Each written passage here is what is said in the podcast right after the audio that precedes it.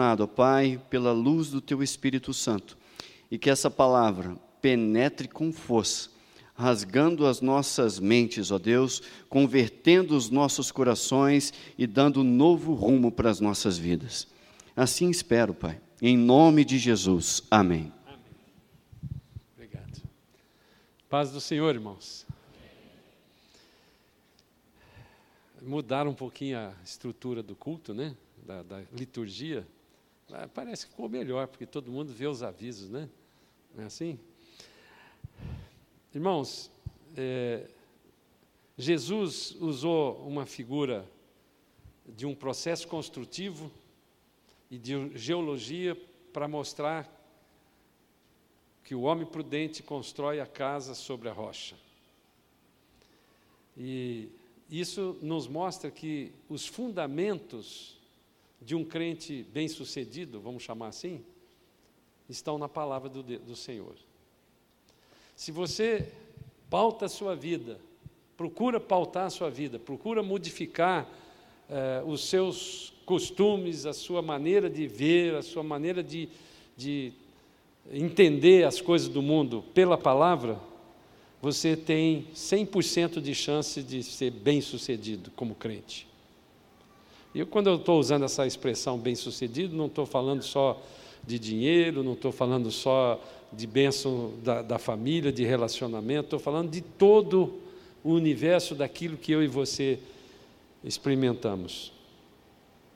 Essa semana Deus me fez meditar sobre aqueles espiões que Deus enviou lá para a terra quando chegaram, saindo do, do país da escravidão, daquele momento da escravidão, que é a figura nossa antes de a conhecer a Jesus como Senhor e Salvador Andaram aí com a multidão avaliada entre 2, 3 milhões de pessoas. Imagina, andar no deserto. E um, um, um prazo muito curto, entre 15 dias a três semanas, eles chegaram às margens da terra prometida. E por causa de uma atitude da mentalidade desses espiões, eles zanzaram de volta durante 40 anos para depois entrarem na terra prometida. Quando eu fui estudar isso aqui, me veio à mente duas passagens que estão lá no livro de Mateus, no capítulo 14, e logo em seguida no capítulo 15, que fala sobre as duas, os dois eventos da multiplicação dos pães estava acontecendo ali uma situação é, grave. Jesus pregando, passou o dia inteiro pregando para uma multidão e tiveram fome, óbvio, ficaram muito tempo ali. Então, o versículo 20 do capítulo 14 de Mateus fala assim, na primeira, nesse primeiro milagre: Todos comeram e se fartaram. Todos comeram e se fartaram. E dos pedaços que sobejaram, recolheram ainda doze cestos cheios. E os que comeram foram cerca de mil homens, além das mulheres e das crianças. Ah, eu não sei dizer se naquela região perto de Cafarnaum quantas pessoas viviam ali, mas com certeza entre 5 mil a 7 mil pessoas, acima de 5 mil, obviamente, porque só contaram os homens, além das mulheres e das crianças, isso representava quase que talvez um terço daquela cidade. E no segundo passagem, no capítulo 15, no versículo 37, novamente, não sei se grande parte dessa multidão estava ali reunida, é, todos comeram e se fartaram, diz assim no versículo 37 do capítulo 15. Todos comeram e se fartaram, e do que sobejou, recolheram sete cestos cheios. Ora, os que comeram eram quatro mil homens, além de mulheres e crianças. Eu, lendo isso aqui, cheguei à conclusão que Deus, quando nos dá uma benção, Ele sempre supera o que nós precisamos. Ele é abundante. Ele sempre dá mais daquilo que você precisa ou que pede. Mas aqui, se você for ler depois, perde um pouco de tempo lendo esses dois capítulos de Mateus, você vai ver que, é, apesar de tudo isso, os fariseus pediram para ele sinais. Quer sinal maior que esse? Reúne uma multidão dessa, todo mundo com fome, e ele pega dois peixes e, e, cinco pãezinhos e multiplica aquilo, vai, vai fazendo, vai tirando, vai tirando, vai, vai distribuindo, vai distribuindo, vai distribuindo, e depois ao final sobram doze cestos. Um cesto para cada daqueles apóstolos que serviram. Sabe, quando a gente fundamenta a nossa vida em cima da palavra, tudo aquilo que acontece na minha e na sua vida, passa a você enxergar um sinal que aquelas pessoas não viram. É impossível você crer que as pessoas que não, não, não, que viram aquilo não creram que o Deus que estava na frente dele, que aquele homem que naquele momento era homem, que era o Jesus, tinha poder para fazer grandes milagres e dar mais do que eles precisavam. Eu, é, pensando nessa, nessa, nessa situação, me lembrei de Abraão. Abraão, a palavra de Deus diz que ele era o pai da, da fé. E a, a passagem que mais me chama a atenção, esse é um trecho da Bíblia que eu mais gosto, porque em, em diversas situações da minha vida, quando eu lia essa passagem aqui do capítulo 4 do livro de Romanos, eu quero ler do versículo 17 em diante, quando ele fala, quando Paulo fala de Abraão, é, eu no final percebi que Abraão teve uma, uma, uma visão espiritual tão clara quando ele diz assim que o Deus, a segunda parte do versículo 17 do capítulo 4 diz assim: o Deus que vivifica os mortos e chama à existência as coisas que não existem. Para um pouquinho aqui, irmãos. O nosso Deus, ele traz à existência aquilo que não existe. Hoje, na aula da, da, da Quelita da escola dominical, a primeira aula, a segunda aula vai ser continuação. Quem não veio, por favor, esteja aqui às nove horas. Ela usou uma palavra que no princípio criou Deus os céus e a terra. Bereshit barar Elohim. Barar é uma palavra, é um verbo que foi usado, é usado para aquilo que vem do nada, ele cria do nada. Aqui ele está dizendo que o Deus que vivifica os mortos, que chama à existência as coisas que não existem, Abraão esperando contra a esperança para vir a ser pai de muitas nações, segundo lhe fora dito. E aí ele repete aquilo que fora dito a Abraão: assim será a tua descendência. E sem enfraquecer na fé, embora levasse em conta o seu próprio corpo amortecido, sendo já de cem anos, e a vida avançada de Sara, não duvidou, não duvidou e ele, para forçar ainda mais e reforçar, ele fala: não duvidou por incredulidade. É uma redundância de expressão. Duvidar é incredulidade, é irmão da incredulidade. Então ele não duvidou por incredulidade. Do que? Da promessa de Deus. Mas pela fé se fortaleceu dando glória a Deus estando plenamente convicto de que ele, quer dizer, Deus, era poderoso para cumprir o que prometera. Sabe que quando eu li essa primeira vez, o Espírito Santo mostrou para mim o seguinte: Abraão sacou que esta promessa, tem algumas promessas que Deus te dá e ele marca data, essas são fáceis de você crer. Porque se chegou naquela data não aconteceu, não veio de Deus. Porque Deus não muda. Deus é imutável, ele prometeu para você, ele vai cumprir. Mas Abraão, quando recebeu essa promessa de ter um filho, a mulher dele tinha 10 anos menos, Sara era estéril e já tinha passado o tempo de poder ter um filho com 60 anos de idade. Com 65, melhor dizendo. Abraão tinha 75 anos de idade. Os dois já eram um casal de velhos. E ele chegou e prometeu para aquele casal: eu vou te dar um filho, porque ele reclamou com Deus. Senhor, quem vai ficar, para quem vai ficar a minha herança? E naquele momento, na, no contexto histórico daquele momento, a bênção de um homem era medida pelo filho que ele tinha, pela herança que ele deixaria para os filhos, essa era a bênção. E ele então, ele, ele, era um homem que tinha tudo. Tinha uma mulher bonita, que era Sara, apesar de 65 anos, ela era bonita. Eu não estou fazendo uma comparação do Caio com a Raquel aqui, né? mas é mais ou menos isso. Eu tenho quase 75 anos, ela 65. Então, Abraão recebeu isso, irmãos, essa promessa, e ele tinha 75 anos de idade. E, portanto, demorou um tempo para ele compreender. Demorou um tempo para ele compreender que quanto mais tempo demorasse essa promessa para acontecer, mais glória ia ser o nome de Deus.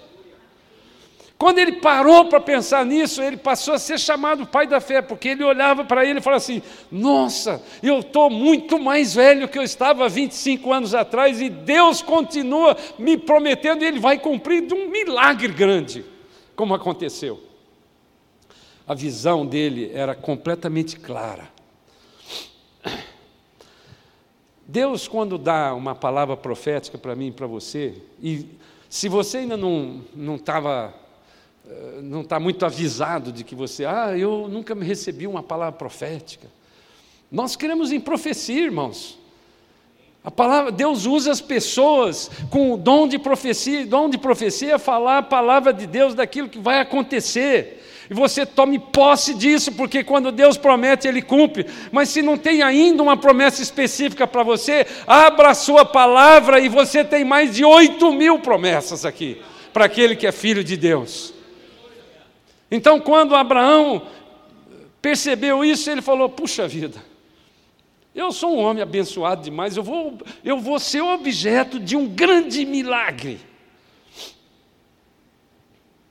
Por isso ele foi chamado de pai da fé. Então Deus tinha, tem propósito na minha e na sua vida. Um dos propósitos que Deus fez foi pegar o povo e falar: vocês estão pecando muito, então eu vou pegar vocês, vou mandar lá para a Babilônia. E lá na Babilônia vocês vão ficar 70 anos. Mas depois de 70 anos vocês voltam. Daniel, quando foi para lá com aquela leva, ele era um jovenzinho, um adolescente. E quando ele lendo a palavra no livro de Jeremias, ele falou assim: completaram 70 anos, e ele creu. E porque ele creu, ele orou e ele buscou o Senhor. Foi, Senhor, chegou o tempo. E Deus deu uma, uma série de outras promessas para ele. No capítulo 9 de Daniel, ele falou de coisas que iria acontecer muito tempo depois. E até hoje ainda falta uma semana daquelas 70 semanas para serem cumpridas e vão ser cumpridas, porque 69 já foram. O livro de Jeremias, no capítulo 29, 11, Deus mandou Jeremias através de uma carta. Olha que coisa interessante. O profeta fez uma carta e mandou levar para o povo lá na Babilônia. Olha aqui a palavra profética escrita que foi dado por Deus. Versículo 11 diz assim: Eu é que sei que pensamentos eu tenho a vosso respeito, diz o Senhor. Pensamento de paz e não de mal, para vos dar o fim que desejais. E ele complementa no versículo 13: Buscar-me-eis e me achareis quando me buscardes de todo o vosso coração. Deus é bom, irmãos. Ele, esse povo foi, foi, foi levado ao cativeiro na Babilônia e ele, sabendo que o coração dele estava derretido por causa daquela, daquela tragédia, ele mandou um aviso. Eu sei o que eu preciso de, que você precisa, mais do que você sabe. Nas guerras, e muitos de nós estamos passando em guerra. Aliás, eu creio que toda a humanidade está passando numa guerra espiritual. Tem alguns demônios que foram soltos para, esses últimos tempos que estão trabalhando uh, com, a todo vapor. E nós, como crentes, precisamos nos firmar cada vez mais, como Jesus falou, construir a nossa casa sobre uma rocha e não sobre a areia. Se nós não, não passarmos por isso, nós vamos, nós vamos ser destruídos, porque ele falou que a outra casa, o processo construtivo pode estar correto, mas a fundação, geologicamente, não suporta o, a, a, os ventos, a chuva e tudo a mim que pode destruir aquela casa. Se você não está fundamentado na rocha, você não constrói a sua vida como Jesus quer que eu e você construamos. No capítulo 13 do livro de, de Números, fala dos espiões. Sabe, Deus pegou esse povo, milhões de pessoas, fez, um, fez tantos milagres ali quando ele fez as dez pragas, levou aquela multidão junto com eles, foram muitos egípcios, a Bíblia diz isso, que creram naqueles milagres que Deus estava fazendo. Pegou aquele povo, levou para lá, para a terra prometida, e avisou para ele: Vou te dar uma terra que mana leite e mel. Até aquele momento, aquele, aquela multidão não tinha uma identidade de nação. Não é interessante isso, irmãos? Israel de hoje, que foi fundado em 14 de maio de 1948, ele não era, não era um país. A partir de 70 depois de Cristo, eles foram dispersos por, pelo imperador Tito lá do, de, do, dos romanos e foram espalhados para o mundo. Israel nunca foi um país. Quando eu nasci, em 11 de setembro de 48, Israel tinha seis meses de vida, menos de seis meses, cinco meses. E quem nasceu antes de 48, como o Almir, por exemplo, não existia Israel. Mas Israel foi montado em cima, virou uma nação a partir do momento que saiu do, do Egito. A partir, a partir daquele momento, Israel passou a ser uma, uma nação, teve uma identidade. Então, quando Deus tirou, quando Deus nos tira daquele pecado, daquela coisa enraizada, daquela, daquele, daquele conceito de escravidão que, que você tem e eu tenho quando está no pecado, ele precisava, ele conhecia a cabeça daquele povo. E ele conhece a cabeça de, de cada um de nós quando a gente deixa de ser é, do mundo e passa a ser crente em Cristo Jesus. Quando eu falo deixa de ser do mundo, não é aquela expressão pentecostal, não. Ela é aquela expressão, deixa de você estar debaixo daquele conceito do mundo em que tudo que tudo que você faz é governado por esse sistema. E passa a ser crente em Cristo Jesus, você muda aqui a sua, a sua maneira de raciocinar. Mas ele conhecia, ele sabia que nós temos dificuldade de mudar o nosso software aqui. Então ele deu um, é, duas informações para o povo quando eles chegaram ali. Uma era uma informação que ele relembrou. Olha, a terra que eu prometi, ela mana leite e mel. Mas outra era uma, era uma, era uma informação escondida, somente para os espiões. Então, olha que ele fala no versículo 1 do capítulo 13 de, de Números: espiões, eles estão é, na terra do inimigo. Ele não se revela completamente, eles estão na terra do inimigo, normalmente é em cima de uma guerra, e nós estamos passando essa guerra nesses últimos tempos. E ele disse assim a Moisés: Envia homens que espiem a terra de Canaã, que eu hei de dar aos filhos de Israel. De cada tribo dos seus pais enviareis um homem, sendo cada qual príncipe entre eles. Irmãos, vamos fundamentar o nosso entendimento em cima da palavra, e quando você lê a palavra e você se depara com esse trecho que eu vou ler aqui, que é importante nós lembrarmos, porque tudo que está escrito na Bíblia tem alguma razão. O plano de Deus para mim e para você, quando ele pegou o povo e levou lá para 70 anos na Babilônia, ele tinha uma razão.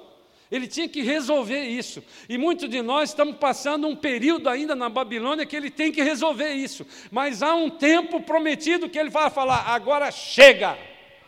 Amém? E aqui então ele falou assim para Moisés: enviou os Moisés do deserto do Parã, segundo o mandato do Senhor, todos aqueles homens eram cabeças dos filhos de Israel. Versículo 4: São esses os seus nomes. Da tribo de Ruben, ou seja, doze tribos. A tribo de Ruben, que é o primogênito, Samua, deu o nome, Samua. Sabe o que quer dizer Samua? Renomado. Vai guardando isso, irmãos. Vai guardando. Renomado, filho de Zacur, para não ter dúvida que devia ter outros Samuas. Então, esse é o filho de Zacur. Da tribo de Simeão, que é o segundo da segunda tribo, Safate, filho de Orre. Safate quer dizer ele tem julgado. Vai acompanhando. Da tribo de Judá, Caleb, filho de Jefoné. Caleb quer dizer ganir, cachorro que gane ou que ataca. Esse é o sentido da palavra Caleb. Da tribo de Issacar, que é um outro filho de, de Jacó. Gileal, filho de José. Gileal quer dizer aquele que ele redime. Da tribo de Efraim, Oséias ou Josué. Depois lá na frente você vai ver que ele fala que Josué é a mesma coisa que Oséias, que quer dizer salvação. Da tribo de Benjamim, Pauti, filho de Rafu. Pauti quer dizer meu livramento. Da tribo de Zebulon, Gadiel. Gadiel quer dizer Deus é a minha fortuna, filho de Sof. Sodi, aliás. Da tribo de, eh, da tribo de, de José, outra de José, porque José foi representado pelos dois filhos da tribo de Manassés, que é o segundo filho, Gadi. Gadi quer dizer fortuna, filho de Suzi. Viu, Suzi? Da tribo de Dan, Amiel. Amiel quer dizer meu parente é Deus, filho de Gemali. Da tribo de Azer, Setur, que quer dizer escondido, filho de Micael. Da tribo de Naphtali, Nabi, quer dizer também escondido, que é filho de Vófice. E finalmente da tribo de Gade, Jeuel, que quer dizer majestade de Deus, filho de Mac. Quando eu li isso aqui de novo, normalmente a gente lê a Bíblia, pega, pega um trecho desse, o que, que você faz? Pula, né? Não é assim que a gente faz? Eu estou confessando aqui um pecado.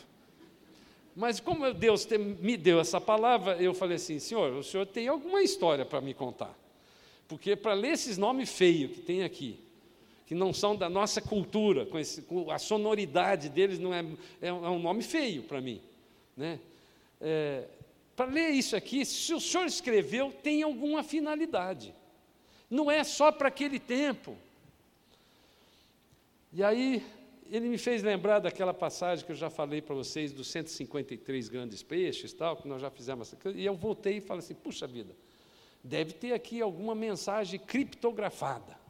Criptografia tá, é que está escondido. Nós estamos numa guerra, estamos falando de espião. Eu fui lá. Criptografia, só para a gente rememorar, é um conjunto de princípios e técnicas empregadas para cifrar a, a escrita para torná-la ininteligível para os que não tenham acesso às convenções combinadas. Ou seja, um espião manda um texto para um outro espião criptografado para que, o, o, se cair na mão do inimigo, ele não saiba o que está querendo dizer.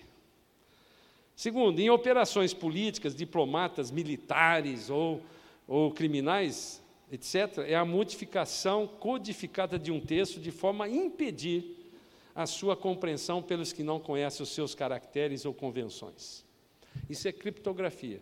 Bom, se o Espírito Santo me deu, me fez, me, me fez lembrar de, de que havia uma mensagem criptografada, eu fui então fazer isso que eu fiz agora, quando fui lendo. Qual é o sentido da palavra Samua? Qual é o entendeu? Eu fui, fui pegando. E de repente me salta uma frase criptografada que eu quero que você escreva. O renomado tem julgado para atacar os inimigos e redimir o seu povo para a salvação. O livramento de Deus trará fortuna que ali está escondida, guardada para manifestar a majestade de Deus. Glória a Deus, bate uma salva de palmas para o Senhor, irmãos. A sequência de cada um desses nomes deu uma frase criptografada que eu vou repetir. O renomado tem julgado para atacar os inimigos e redimir o seu povo para a salvação. O livramento de Deus trará fortuna que ali está escondida, guardada para manifestar a majestade de Deus. Oh, glórias! Eu já poderia ter parado nisso aqui e falar, Senhor, eu estou esperando esta fortuna. Mas olha só, o que eu e você muitas vezes fazemos com as bênçãos de Deus. No versículo 17 do mesmo capítulo 13, ele diz assim: Enviou-os, pois, Moisés a espiar a terra de Canaã e disse-lhes: Tinha uma mensagem, então, tinha um propósito, tinha uma missão. Ó, oh, os seus espiões, você tem uma missão agora. Primeiro deu o nome de todos. Possivelmente, é, essa mensagem criptografada não era para eles, mas era para mim e para você, para hoje. Você percebe que a Bíblia é atualizada diariamente? Porque ela é atualizada pelo software do Espírito Santo de Deus que habita dentro de você. Como é que eu podia descobrir isso? Se não fosse conduzido pelo Espírito. Como é que a, a, a mulher lá do, do, daquele irmão lá de Israel, é, que era professora de gematria, fez essa conta dos 153 e chegou à conclusão que esse, esse era, era, era uma, o nome de, um, de, um, de uma proteção de Deus, sob a proteção de Deus, só pelo Espírito. Assim como eu e você, quando lemos a Bíblia, se não for conduzido pelo Espírito, essa passagem com certeza eu deixei de ler muitas vezes, porque quando passava naqueles nomes eu pulava. Mas Deus falou assim: para nisso, que eu vou te dar uma mensagem criptografada. E Ele está dando para mim e para você. Ele está te dando essa notícia hoje: que a promessa criptografada que Ele tem para mim e para você é para ser cumprida. Então Ele mandou os espiões com essa missão. Disse-lhes: subi ao Negueb e penetrai nas montanhas. A estratégia da guerra. Vai por esse caminho, não vai pelo outro caminho. Você, quando for fazer algum negócio na sua vida, for pedir alguma, alguma orientação para o Senhor, eu quero fazer isso, eu quero fazer aquilo, e a palavra de Deus diz que o querer e fazer vem de Deus. Quando você está debaixo da proteção dele, ele te dá uma direção correta. Então falou: sobe e penetrai, sobe o Negev e penetrai pelas montanhas, vede a terra, que tal é, o povo que nela habita, se é forte ou fraco, se poucos ou muitos. E qual é a terra que, em que habita, se boa ou má? E que tais são as cidades em que habita, se em arraiais, se em fortalezas? Também qual é a terra, se fértil ou estéril, se nela há matas ou não? Você acha que Deus não sabia de tudo isso? Para quem que Deus estava falando para eles fazerem isso? Para o povo. Volta aqui e conta para o povo aquilo que eu já estou falando para vocês. E para não deixar dúvida, ele termina esse versículo 20 dizendo assim: tem de bom ânimo e trazei do fruto da terra. Deus, irmãos, já conhecia o coração de escravo que aquele povo tinha. Ele dá uma mensagem, não sei, a Bíblia não diz, se essa mensagem criptografada que chegou até nós hoje, pode ser que alguns deles falam assim: poxa, o Samua, que na língua hebraica quer dizer renomado, ele foi montando uma frase. Pode ser que tenha sido, a Bíblia não explica isso, porque se explicasse não seria criptografada para nós, já estava revelada. Então, quando Deus falou e conhecendo o coração dele, falou de duas formas. Uma, clara, vai ser uma terra de mana, leite e mel. A outra, criptografada. E eles voltaram com um relatório. 40 dias depois, eles voltaram com esse relatório. A terra é boa e fértil, a mão de obra para agricultura é farta e forte, tinha gigantes. Então já tem uma mão de obra disponível lá. Não preciso ter, não preciso ter o jegue lá de Bonfim, da Bahia. Eu posso pegar um homem, um gigantão de três metros, e falar assim: está aqui um arado aqui, sai puxando isso aqui que eu preciso para o próximo safra. Mas já tinha, já tinha, as cidades já estavam prontas, fortificadas, com estoque de alimento e semente. Esse era o relatório. Caleb e Josué exultaram com aquela notícia, irmãos. Mas dez dos espiões, dos doze que foram, dez, falaram assim, no versículo 33, na segunda parte do capítulo 13 de Números: Éramos aos nossos próprios olhos como gafanhotos, e assim também o éramos aos seus olhos. O espião entrou no meio do povo a Bíblia não diz se o povo sabia que eles eram de Israel. Eles eram espiões, se misturaram ali. Como é que eles souberam que aos olhos deles eles eram como gafanhoto, pequenininho, não vale nada, pisa aqui. Você percebe a miopia espiritual que nós, crentes, muitas vezes, com o nosso olhar e nossa maneira de enxergar de escravo, a gente fica.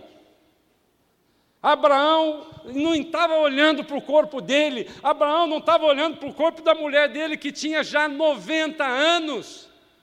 Abraão não estava fazendo conta de biologia. Abraão estava na promessa do Senhor que traz à existência as coisas que não existem, irmãos. Irmãos, cada dia mais nós vamos viver, quanto mais tempo passar para chegar perto do, do arrebatamento da igreja, nós vamos viver situações de milagres como essa. Se eu e você não nos prepararmos para exultar com alegria daquilo que Deus vai fazer e tem feito de milagre na nossa vida, você vai sucumbir com esse tempo. Você vai ficar exatamente como um gafanhoto, como ficou, pisado pela sua própria maneira de ser, pela sua própria maneira de enxergar. A miopia espiritual distorce os acontecimentos que Deus determinou para mim e para você. Todas as vezes que você tiver obstáculos, você tiver pressões, você vai ser induzido a ficar míope.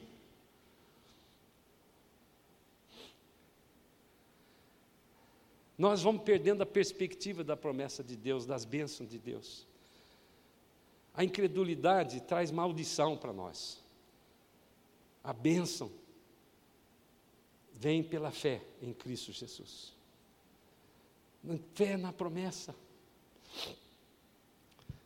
E muitas vezes nós nos vemos insignificantes, incapazes, como gafanhotos, irmãos. Isso é, entristece o coração de Deus. Paulo escrevendo aos Romanos, no capítulo 12, e eu quero usar uma outra figura aqui, maravilhosa, que o Espírito Santo de Deus já me falou isso muitas vezes, quando eu leio esse versículo 2, do capítulo 12 de Romanos. Ele diz assim: Não vos conformeis, fica com a forma desse século. Ou seja, não fica com a forma desse sistema. Você está vivendo num sistema que tem uma porção de coisas que são contra a palavra de Deus. Fica com essa forma aqui, então ele fala, mas transformai-vos pela renovação da vossa mente. Essa palavra no original grego, transformar, é metamorfose, de origem a metamorfose. O que é metamorfose? Você pega uma lagartinha, um bichinho feio, assim, gosmento, e depois de um certo tempo, ele vira borboleta. Você já viu? A borboleta ela nasce de uma coisinha feia, sem forma quando você está nesse sistema do mundo, você é uma largatinha, feia, sem forma, gosmenta. Mas quando você transforma, que você muda, essa palavra metamorfose é uma transformação completa. Você deixa de ser uma largata e vira uma borboleta. E um dia perguntei para Deus assim: para que serve borboleta? Girafa. Para que serve girafa? Um bicho feio, que pressão. Para que serve? Um, elefante, é, é, até explicado, um bicho grande, assim, forte, serve para transporte, para alguma coisa, mas girafa. Eu até agora não entendi para que, que tem a girafa. E borboleta. É só para alegrar, fica passeando aquele bichinho bonito. Tem cada borboleta que é uma pintura, é uma coisa inacreditável que Deus faz aquilo. O que Paulo está querendo dizer para mim para você é que você que era uma lagartinha feia, vai se transformar numa borboleta, irmãos. Se você não fizer isso, para que, que você vai transformar? Para renovar a vossa mente, para que experimenteis qual seja a boa, agradável e perfeita vontade de Deus. Aí, já que nós estamos falando do, do livro de Princípios, que começamos a estudar hoje na escola dominical, capítulo 2, versículo 6 de Gênesis, diz assim: Vendo a mulher que a árvore era boa para se comer, agradável aos olhos, e a árvore desejável para dar entendimento, ela comeu. É gozado aí, eu fui falar assim, poxa, Paulo usou a mesma expressão que está lá no livro de Gênesis, né? Espírito Santo de Deus fez ele falar isso, só que ele mudou. A palavra perfeita, no original, tem o sentido de que ela não necessita de nada para estar completo. Então, quando você vira uma borboleta, Você vai experimentar a boa, a agradável e a perfeita, ou seja, não precisa de mais nada para você estar completo.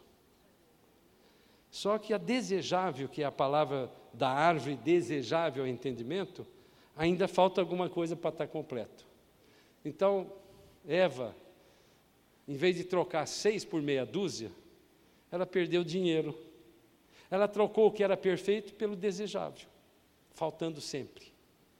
Percebe que muitas vezes eu e você, como crente, no andar na nossa vida, você troca o que é perfeito, que Deus já te deu, pelo desejável, que está sempre faltando alguma coisa. O que, que, é que você, na sua alta análise da sua vida, do seu, como é que está andando a sua vida? Sua vida, se eu fizer uma pergunta aqui, ninguém vai, não quero que ninguém responda. A sua vida, você acha que você está bem na sua vida hoje? Você acha que você está feliz demais, feliz assim, tudo que eu ponho a mão está dando certo, tudo que eu estou fazendo tá, é uma alegria para mim? Ontem eu recebi uma notícia que me deixou triste, muito triste. E aí Deus falou assim comigo: Espera aí, você está pregando uma mensagem, por que você está triste?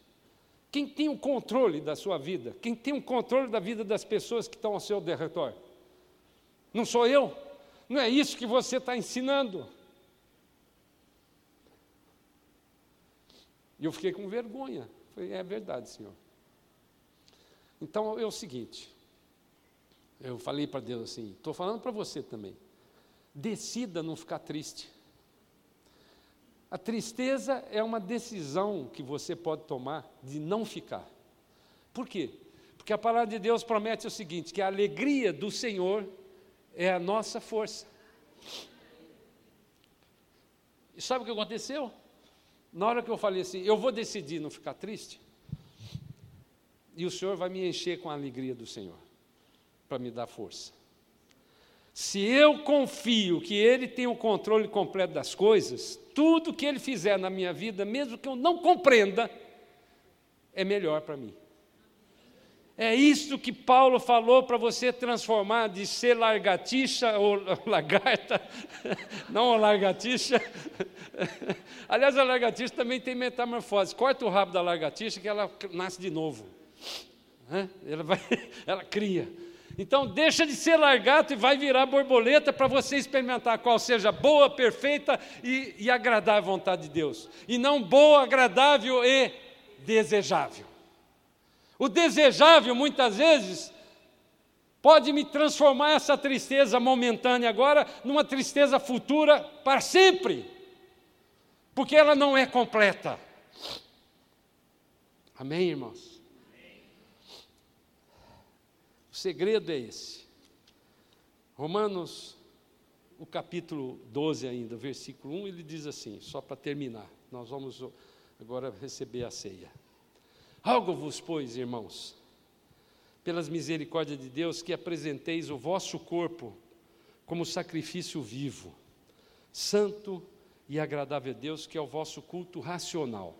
Essa expressão culto racional, se você não for no original, você nunca vai compreendê-la completamente. Racional é lógica, é da, da razão.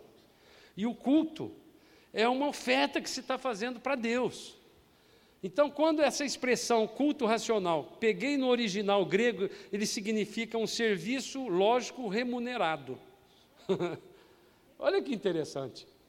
Paulo está dizendo que se você apresentar o seu corpo vivo, santo, agradável à vontade de Deus, fazer isso que eu fiz hoje. Estou dando o meu exemplo de hoje de manhã. Ó, eu estou muito triste. Deus, você vai esconder isso de Deus? Não. Ele já sabe. Ele sabia que eu estava triste. Então eu falei: ó, o meu culto racional ao Senhor é entregar essa tristeza e receber de volta o quê? A remuneração da metamorfose, que são as bênçãos recebidas de Deus. Quando você toma esse passo, ele te paga. E tem uma expressão que não é, não está na Bíblia, claro, mas Deus não fica devendo nada a ninguém. Então, quando eu me ofereço pelo um culto racional, ele me paga instantaneamente. É investimento. Amém? Então, irmãos, ele está dizendo para mim e para você: tenha um culto racional, porque na hora que você se oferece e diz assim, Senhor, eu estou aqui, eu estou colocando a minha dificuldade, eu estou colocando a minha incredulidade, muda para mim. Eu, sabe, Jesus uma vez falou assim: Eu vou fazer isso. Ele falou assim: Aumenta a minha fé, eu estou sem fé. Irmãos, quando você está sem fé, não seja super crente, não. Fala, Senhor, eu não tenho fé, me dá fé. Para eu poder crer e fazer o meu culto racional. Se há aqui alguém que ainda não tem absoluta certeza da sua salvação, que não proferiu com a boca e nem creu com o coração, que Jesus escreveu o seu nome no livro da vida, que Jesus morreu por você e ressuscitou ao terceiro dia para vencer a morte e pagar a dívida que ele tinha com você, por você. É, se há aqui alguém que ainda não fez isso, levanta a mão, que eu quero orar com você, porque você vai tomar essa ceia hoje.